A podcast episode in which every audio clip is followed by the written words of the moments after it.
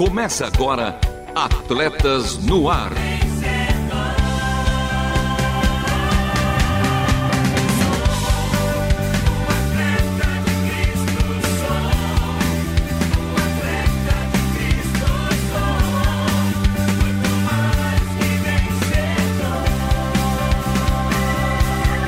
Amando o Senhor, correndo juntos e alcançando muitos.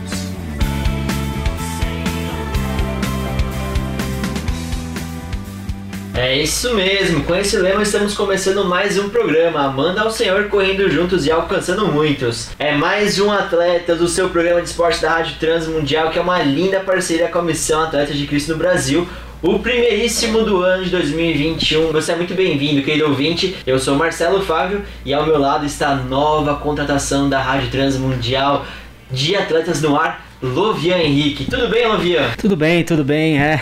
Eu voltei, hein? Foram anos à frente desse programa, muitas histórias alegres, tristes, dramáticas, incríveis, mas acima de tudo histórias reais em seus personagens e situações. Quero aqui de antemão deixar aqui os meus agradecimentos à minha melhor metade, minha esposa Vanessa Daniela, ao meu melhor um quarto, viu, Marcelo? Sabe quem é? Me diga. Minha filha Esther, ao meu pai pastor Marcos Grava, meu irmão, amigo e pastor, a minha mãe que está passando uma pré-temporada em casa e finalizando todos esses agradecimentos, a você querido ouvinte, não esqueça da gratidão, que é um ato de reconhecimento de uma pessoa por alguém. E por isso eu sou grato a todos aqui da Rádio Transmundial, em especial a todos os do programa Atletas no Ar. Que legal, também já quero deixar um abraço pro meu amigo Matheus Juste, ele que é um novo ouvinte da Rádio Transmundial e também agora um atleta de Cristo. E aproveitar e mandar um abraço pro Marcos Grava, na verdade, Lovian.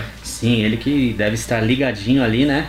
Com certeza. Ouvindo aqui o nosso programa Atletas no Ar. E hoje, Marcelo, hoje tem, tem? tem novidades aí. Tem um minuto olímpico e paralímpico com a nossa correspondente diretamente do Japão. Tem também a resenha, tem saúde do atleta com o nosso último episódio da série Covid-19, os cuidados e orientações para o retorno à prática de atividade física após a cura. Tem coração de atleta, novidade também. E a última volta. É isso mesmo, o programa está inédito, ouvinte. Lovian Henrique preparou com carinho, eu também preparei com carinho. A Ju Taveira que está aqui cuidando do trabalho técnico, da parte técnica, também está fazendo com muito carinho, não é verdade, Ju? Com então, E Marcelo, eu não posso deixar aqui de esquecer também dos meus queridos irmãos do Brothers da Bola. Ah, sim, já fica um abraço para eles, nossos companheiros que também apaixonados por esporte, né, Lovian? Exatamente. E lá também nós temos um quadro ali, o Saúde do Atleta. Mensalmente escrevo ali artigos para os Brothers da Bola. E a Ju aqui ao nosso lado, né? Um grande abraço e segue o jogo. Seguimos, por isso, fique conosco, porque está começando mais um Atletas no Ar. Não perca a passada. Continue conosco em Atletas no Ar.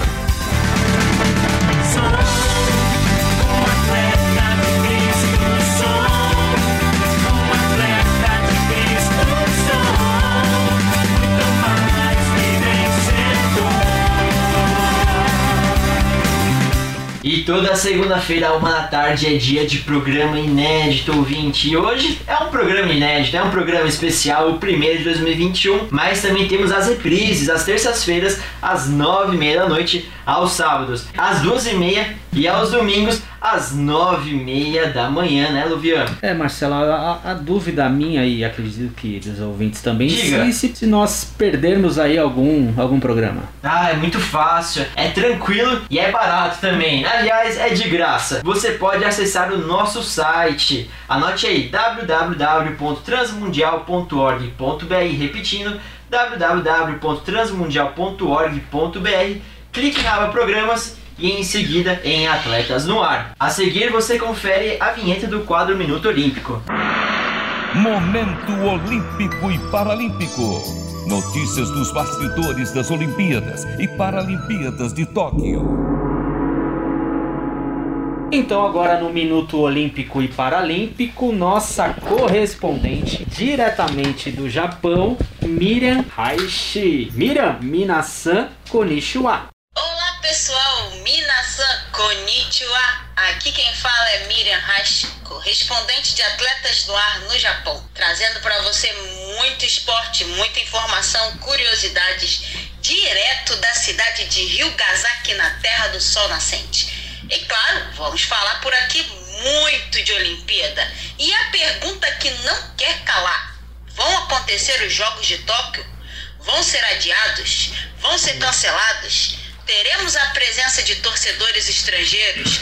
O povo japonês está apoiando os jogos? Isso tudo e muito mais você vai ficar sabendo aqui em nosso Minuto Olímpico. Esperamos você. Até a próxima. Matar, né? Miriam? Segue o jogo. Tá legal seu japonês, hein, Lovia? Eu sou fluente. Você é fluente e agora é influente também no Atletas, Lovia. Com certeza. A seguir ficamos com o quadro Resenha. Resenha. Quando surge o alviverde imponente, no gramado em que a luta o aguarda, sabe bem o que vem pela frente, que a dureza do prédio não tarda, e o Palmeiras no ardor da partida, transformando a lealdade em padrão, sabe sempre levar de vencido. Corintiano. Estou rodeado aqui de palmeirenses. Parabéns a todos os palmeirenses, aos ouvintes. E que venha o Mundial. Não é E que venha o Mundial. E aliás, queria falar uma coisa aqui que eu falei no boletim esportivo. Já que essa segunda-feira, também domingo, amanheceu num tom mais esverdeado. Ou melhor, a América do Sul agora é verde. Já que nesse último sábado rolou a grande final da Taça Libertadores de Futebol, que é o principal torneio do continente, e no estádio do Maracanã, no maior palco do futebol mundial, o Palmeiras superou o Santos pelo placar de 1 a 0 e faturou o bicampeonato da Libertadores. E o gol do título foi feito por um herói improvável, o atacante Breno Lopes, aos 53 minutos da segunda etapa, Luvian. Quanta emoção num jogo só. É, eu, assim como todos os Santistas, ah, acredito que queiram mandar um abraço para o Pará, não é isso?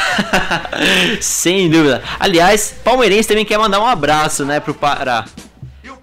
Já que ele errou na jogada, no lance, ao invés de ele acompanhar o jogador e saltar para cabecear, ele passou para trás, foi andando para trás e aí cabeceou sem nenhum fundamento. Aliás, a bola passou por ele e ele perdeu. E Breno Lopes foi lá e caixa.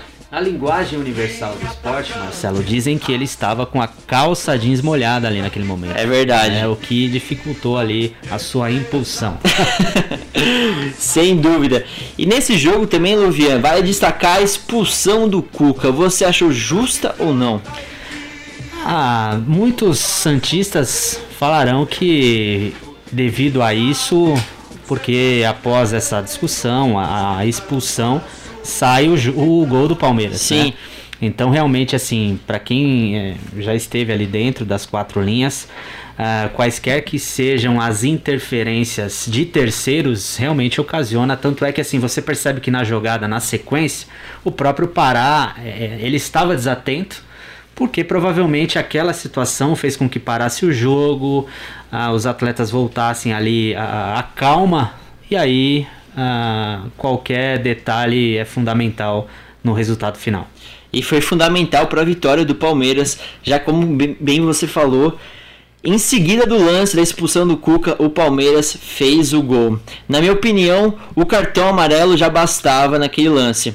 Porque assim, o Cuca, o técnico do Santos, ele atrapalhou a jogada. Porque era, era uma reposição na lateral para o Palmeiras que ia, ia originar um contra-ataque na hora. E o Cuca foi malandro, né? Na linguagem do futebol, a malandragem do futebol. Ele foi malandro, tentou atrapalhar.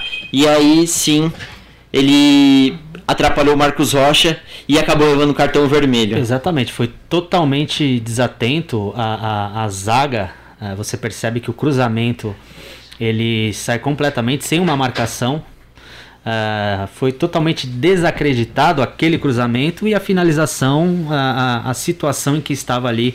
ah, acredito eu, pela pouca experiência, que não era o Pará que devia estar ali. E aconteceu. E quem chorou, chorou. E Sim, quem se alegrou. mas foi pro bem de todos, foi né? Pro bem, foi pro bem, foi pro bem de todos. Foi pro bem de todos. E pra muitos, é, Luvia, eu conversei com alguns amigos meus, acharam o jogo péssimo, não gostaram. É, e eu cheguei a comentar com eles que foi um duelo de defesa, porque os dois times jogaram não para fazer gol, mas não para tomar gol. E isso acabou resultando num, resu num, jogo de 1 a 0 somente, né? O que era para ir para prorrogação e para os pênaltis. É, você percebe que a, a, os dois times é, vieram com essa proposta de, de empate. Sim. De decidir ali, ou no, numa prorrogação, ou nos pênaltis. E ah, aconteceu de que justamente naquele momento em que ocorre a confusão em que o Cuca é expulso, a desatenção e aí resulta ali no gol ah, do Palmeiras. Mas interessante também que nós ah, comentamos aqui, tivemos a nossa resenha, Marcelo, mas também tem um jogador, esse disputou ali uma, uma Libertadores defendendo as cores do Palmeiras e ele também deixou aí o seu comentário, a sua que resenha. Legal ah, desse jogo aí, Palmeiras e Santos. Claudeci, é com você. Sobre o jogo dessa final entre Palmeiras e Santos, é, foi um jogo bastante equilibrado, já era esperado, né? Até a questão é, do respeito entre as duas equipes e, e também principalmente é, por, causa, por causa do clima, né? Um clima muito quente, né?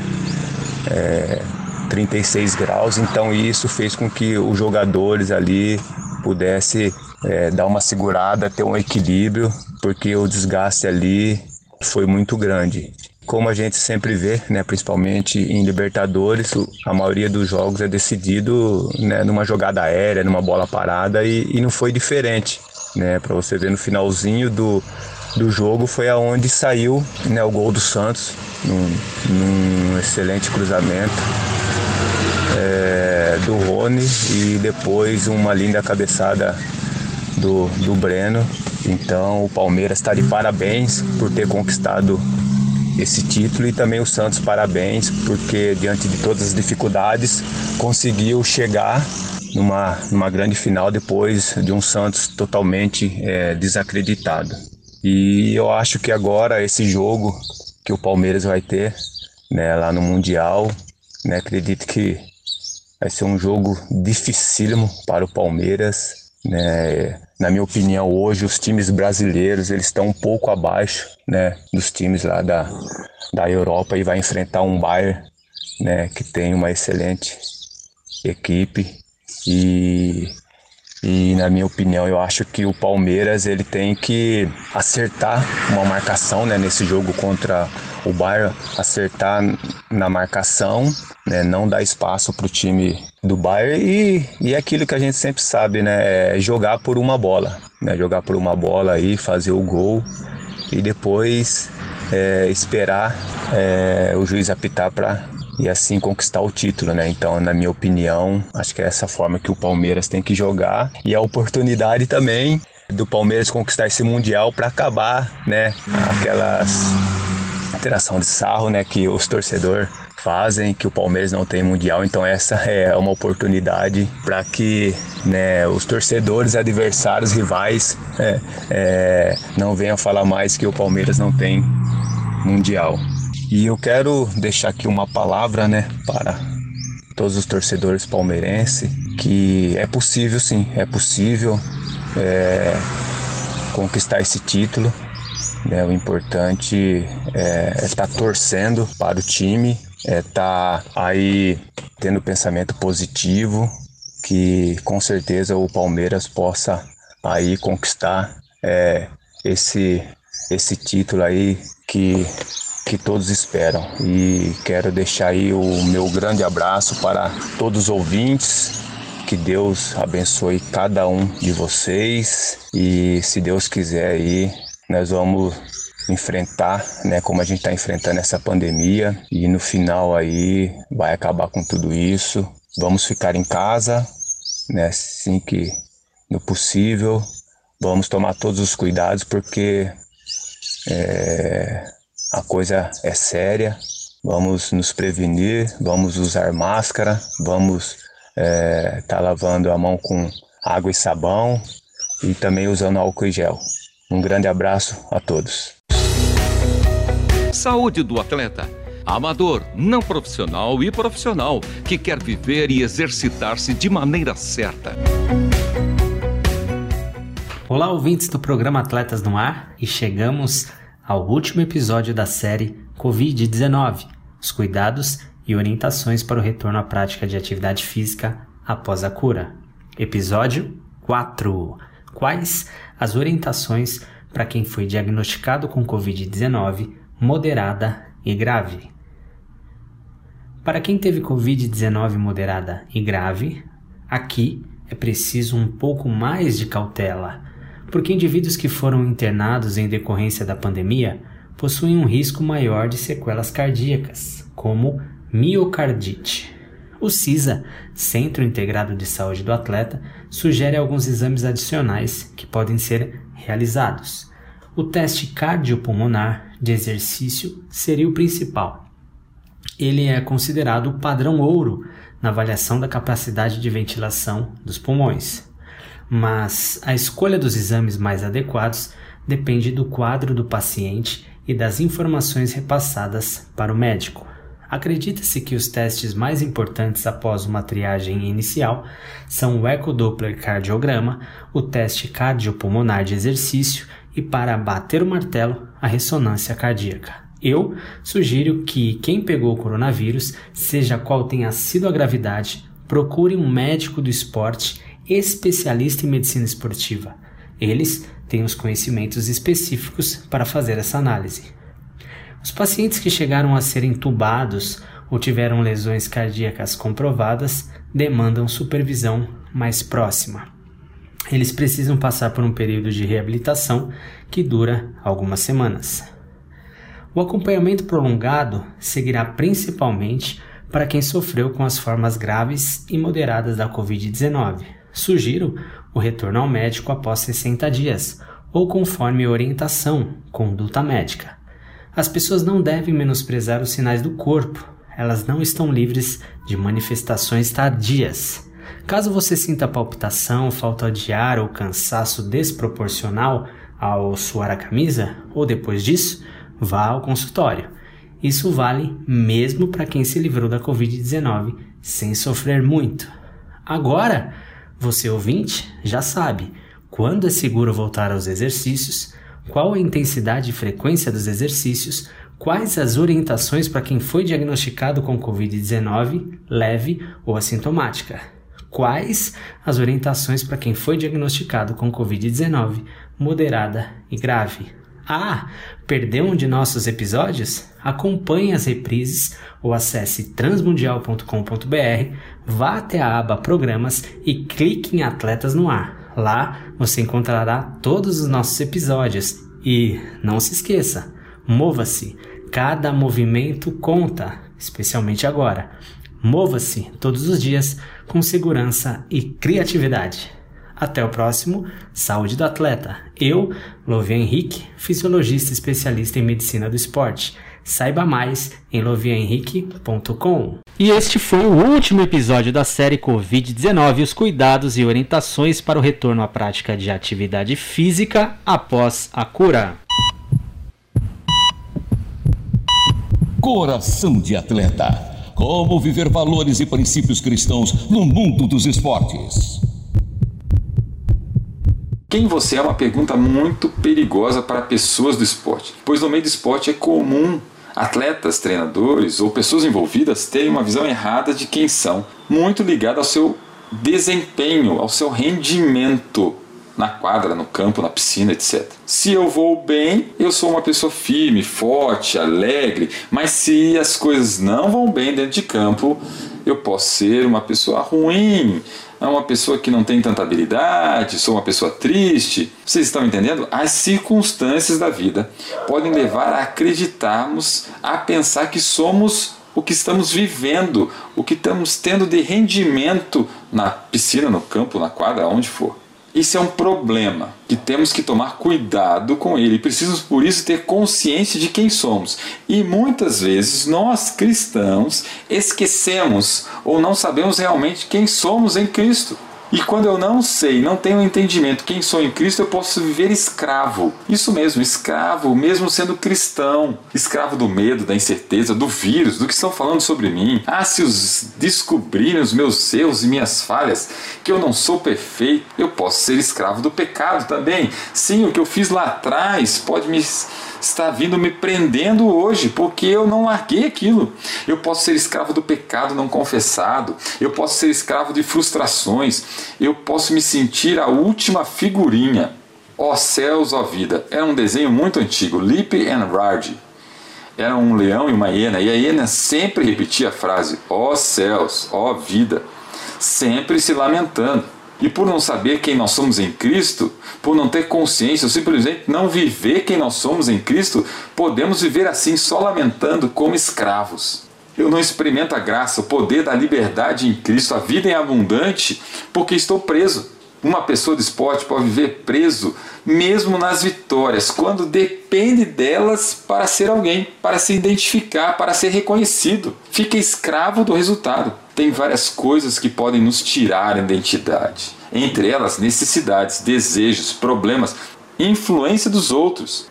Mas vamos olhar o que a palavra diz. Mateus 4, Jesus é levado para o deserto pelo Espírito Santo e fica jejuando por 40 dias e é tentado pelo super traíra. Se você é filho de Deus, faça com que essas pedras virem pão. Se você é filho de Deus, dê ordem aos anjos. Se me se prostrarem e me adorar, eu te darei. E as três respostas de Cristo começam com: está escrito. Está escrito que não só de pão viverá o homem. Está escrito: não ponhas a prova do Senhor teu Deus. Está escrito: adore a Deus e só a Ele preste cultos. Jesus conhecia a palavra de Deus e com ela ele se manteve firme devemos entender que a Bíblia, as Escrituras renovam a nossa mente e não sede transformado por este mundo, mas sede transformados pela renovação do vosso entendimento, para que experimenteis qual seja boa, agradável e perfeita a vontade de Deus. Romanos 12, 2. É a leitura diária, é ouvir a palavra de Deus que vai mudar nosso entendimento. A palavra de Deus diz que você é amado de Deus, filho de Deus, que você é vencedor em Cristo Jesus. Ó, que maravilha! Que você é co-herdeiro com Cristo. Que você é filho do Todo-Poderoso, que tudo pode em Cristo, que você é obra perfeita do Pai. Que maravilha! Entenda quem você é e viva assim em liberdade, independente dos resultados e das batalhas. Eu sou Paulo Vescher se você quer ouvir mais dessas mensagens na linguagem do esporte, acesse nosso podcast Coração de Atleta no Spotify. Deus abençoe e até semana que vem. Última volta. É, estamos agora na última volta e vale a pena informar: Fernando Diniz não é mais treinador do São Paulo. O técnico foi demitido nesta segunda-feira pela direção São Paulina. Fernando Diniz teve 16 meses de trabalho à frente do São Paulo e não conquistou nada. Então a última volta também foi, foi para Fernando Diniz. E muito bem, o programa de hoje teve a apresentação e produção de Marcelo Fábio e Louvian Henrique, com trabalhos técnicos de Luiz Felipe e Juliana Taveira. O Atletas de hoje fica por aqui. Muitíssimo obrigado por sua sintonia, querido ouvinte. E nós voltaremos na semana que vem com mais um Atletas no Ar. Queremos sua opinião, crítica ou sugestão. Mande um e-mail para rtm@transmundial.com.br ou contato arroba atletasdecristo.org. Escreva para a Caixa Postal 18113 CEP 04626970 São Paulo, capital. Atletas no Ar é uma parceria transmundial e Atletas de Cristo. Acesse atletasdecristo.org e transmundial portal.com.br.